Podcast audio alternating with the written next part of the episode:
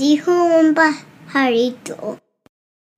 ¿Qué amigos? Pues y un gusto regresar con ustedes y les soy sincero, eh, no tenía pensado grabar un episodio más de Me lo dijo un pajarito esta semana, pero pasó algo ayer o, o noté algo ayer que dije, tengo que.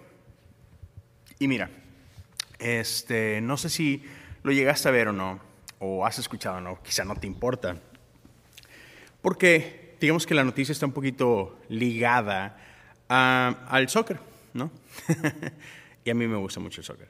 Entonces, lo que pasó es lo siguiente. Chicharito Hernández se viene para Los Ángeles. Yo no estoy en Los Ángeles, estoy en Houston, pero se viene acá a Estados Unidos a jugar para el Galaxy. Y es curioso, y creo que puse algo de esto en Twitter hace, hace unos días y algunos likes, algunos comentarios medio groseros, como siempre. Pero resulta que mucha gente de los medios ah, de deportes empezaron a atacar a Chicharito y, por qué hace esto, es un retroceso en su carrera, estás abandonando Europa y te vienes a ganar billetes nada más a, Galaxy donde no hay exigencia, etcétera, etcétera. Y, y, se le dejan caer bien machino. Y en el pasado ya me tocó grabar en una ocasión un episodio donde hablo algo que le sucedió a Chicharito y a algunos otros. Pero en este caso es Chicharito solamente, ¿no? Y otra vez, o sea, se le dejan ir al cuello, lo critican de todo. Y justo ayer me tocó ver a mí eh, un, no sé, dos, tres minutos eh, en un programa en España donde hablan de, de Chicharito y muestran un video donde está él hablando con su familia. Y por su familia me refiero a estar hablando con su mamá y con su papá. Y les está explicando de, de que ya, ya se hizo, ah, me voy para Los Ángeles.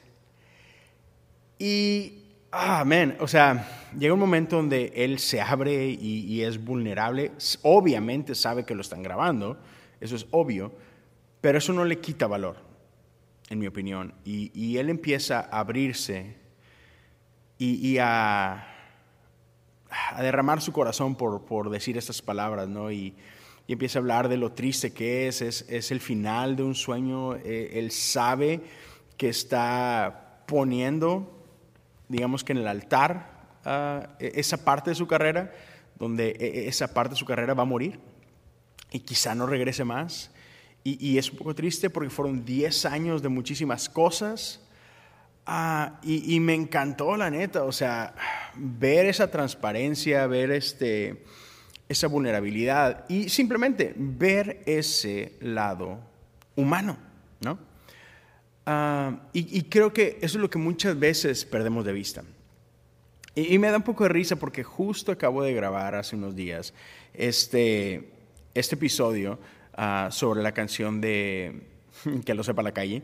Y, en esto hablo de, de, cómo criticamos, etc. Y digamos que va un poquito por el mismo lado, pero no del todo y otra vez, o sea, en, el caso de Chicharito, toda su vida, toda su carrera ha lidiado con ese tipo de críticas. A pesar de los éxitos, a pesar de los logros, la gente lo ha criticado, le llama tronco, este, oportunista, que no sirve para nada. Es como que, vato, el Chicharito jugó en Manchester United, jugó para el Real Madrid, para otros grandes equipos de Europa, en Alemania, este, y donde fue hizo goles. Y no dos, tres goles, o sea, hizo goles. Con las selecciones el máximo goleador. O sea, y aún así con todos los logros que tiene, sostenerse 10 años en Europa. O sea, no manches, como mexicano, ¿cuántos mexicanos podemos decir que han hecho algo similar? Muy pocos, muy pocos. Entonces, sí, con todo y eso le tiramos con todo. Y, ahora que tomó esta decisión de, regresar, o bueno, no regresar, pero de emigrar al fútbol de Estados Unidos, otra vez los medios, los expertos de, deporte, se le echan al cuello, ¿no? Y se está vendiendo por dinero y esto y aquello y es un retroceso y qué fácil.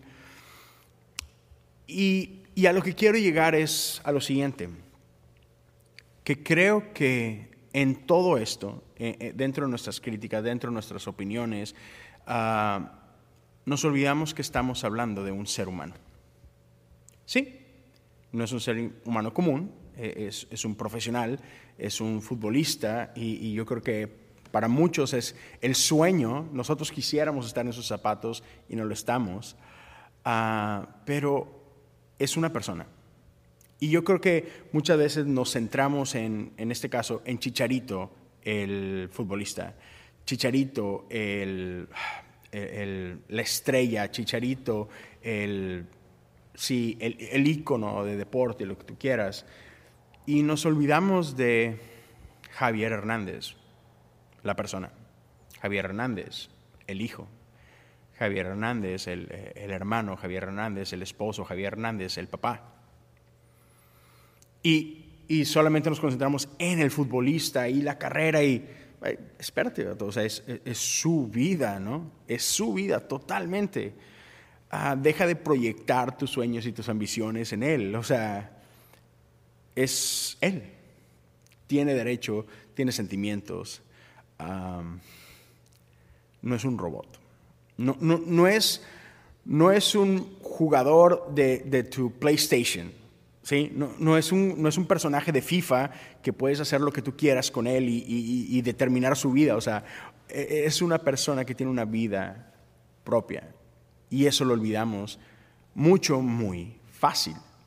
Y eso me recuerda a, un momento específico en la vida de Jesús y, y, regresando quiero hablarte de esto. Entonces, no te vayas, dame un momento, solo voy a tomar una pequeña pausa y regresamos para hablar más de eso. Gracias. Y bueno, pues aquí estamos de regreso. Entonces, te decía que eso me, recuerda a un episodio en la vida de Jesús y esto lo puedes ver en Mateo 14. Y es una ocasión en la que Jesús se entera de la muerte de su primo, de Juan el Bautista. Ah, puedes leer los acontecimientos ahí, Juan literalmente pierde la cabeza. Este, se le entregan al rey en una bandeja de plata. Y esas noticias llegan a Jesús. Y me impresiona que cuando Jesús se entera de ello, leemos que Jesús decide tomar un tiempo a solas. Jesús se retira a orar, sube al monte y se aleja de la gente. Y decide llorar la pérdida de, su primo, de su sangre. ¿Y por qué conecto eso con Chicharito? O sea, ¿qué rayos tiene que ver ese momento con Chicharito? Bueno, pues la cosa es que lo que hacemos hoy en día nosotros con, en este caso, Chicharito, pero aplica para cualquier figura pública, ah, también lo hacemos o lo hicimos eh, en ese tiempo con Jesús. Y es que Jesús, para muchos en un momento, se volvió el personaje que tiene la respuesta a mi dolor, ¿no? Y, sí, ciertamente Jesús es el verbo hecho carne, Jesús es parte de la Trinidad, pero creo que olvidamos la parte en que Jesús no era solo completamente Dios, sino que también fue completamente humano. Y a veces nos sorprende que Jesús tenía emociones y, como que nos cuesta aún a nosotros hoy en día leer la Biblia y darnos cuenta de eso, que Jesús es totalmente humano también. Esa es parte de, de ese misterio, ¿no? Que siendo totalmente Dios era también totalmente humano. Por eso sangró. Por eso lloró por eso me lo puedo imaginar riéndose con sus discípulos, haciendo bromas, uh, ¿sí? Viendo al baño también. O sea, a veces como que, como que eliminamos esa parte ¿no? de la realidad de Jesús. Y entonces, en este caso específico, la gente iba detrás de él porque querían un milagro. La gente iba detrás de él porque querían eh, escuchar algo nuevo, porque querían ser parte de la historia de ese momento, ¿no? Y, este, y Jesús se volvió solamente un medio para su fin. ¿no? Lo seguían porque les podía dar de comer, lo seguía porque podía sanar, lo seguía porque, hey, ¿qué truco va a ser ahora? ¿No? Y lamentablemente muchas veces nosotros caemos en ese tipo de error. Perdónenme. Pero nos olvidamos de la relación que podemos tener con Jesús y caemos solamente en lo que, ¿qué puedes hacer por mí, Jesús? Hey, tengo un problema, necesito un trabajo. Este, ¿Cuándo me lo vas a dar? Hey, estoy enfermo. Este, como cuando, ¿Para cuándo espero mi sanidad? Este, ¿Hoy? Ah, ¿Mañana es un poco más conveniente? Y, y se nos olvida, o es muy fácil olvidarnos que que Jesús lo que busca es una relación, que, Él anhela nuestra compañía, que Él llora con nosotros cuando lloramos, que Él se goza con nosotros cuando nos gozamos. Y es mucho más que ese, ese genio de la lámpara a quien podemos ir para que satisfaga nuestras necesidades. Entonces, de la misma manera, a lo que quiero invitarte a la reflexión es, la gente que, está a tu alrededor, tus pastores, tus líderes, son personas. Ah, muchas veces somos durísimos con nuestros líderes, somos durísimos con nuestros pastores, con los líderes de alabanza, con las celebridades cristianas. Y los ponemos en un pedestal y les ponemos como que un estándar al que nosotros mismos no nos sometemos y eso me parece bastante injusto. Entonces, lo único que te quiero recordar, usando esta analogía de Chicharito y, mencionando este episodio en la vida de Jesús, es, hey, tengamos más gracia con, con la gente alrededor nuestra, no solo dentro de la iglesia, no solo con los pastores, no solo con los líderes, Ah, con tu hermano o hermana en Cristo, pero también con tus amigos en la escuela, en el jale. a veces somos durísimos para criticar lo que hacen, por qué lo hacen, por qué no lo hicieron, cómo se atreven a hacerlo, cuando se nos olvida que son gente común como tú y como yo, que, que también duelen, que también se estresan, que también cometen errores. ¿Por qué?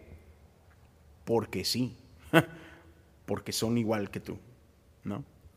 Entonces solamente quería compartirte eso, solamente quería ah, recordarte de nuestra humanidad, todos. Y sí, tengamos más gracia para con otros, tengamos más gracia para con nosotros también. Recordemos que somos gente real, somos gente común. Y sí, extendamos gracia, amemos seamos conocidos por nuestro amor en todos los sentidos. Es todo lo que quería compartir con ustedes. Gracias por su tiempo una vez más. Nunca me voy a cansar de decírselo. Muchísimas gracias. Que tengan una excelente semana. Ay, discúlpenme por andar sacando otro episodio de más. Yo sé que a lo mejor ya se cansaron de mí. Pero aquí estamos. Cuídense mucho. Que tengan una excelente semana.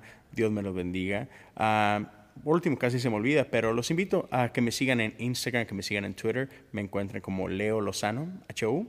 Y también los invito a seguir mi canal de YouTube. Me harían un grandísimo favor si se suscriben. Este, en YouTube me encuentran como Leo Lozano, así de fácil. Y sí, en buena si se suscriben me ayudan bastante. y eso es todo. Nos hablamos muy pronto. Cualquier cosa, cualquier comentario, cualquier sugerencia, mándenme un DM. Este, y sí, estamos en contacto. Hasta luego.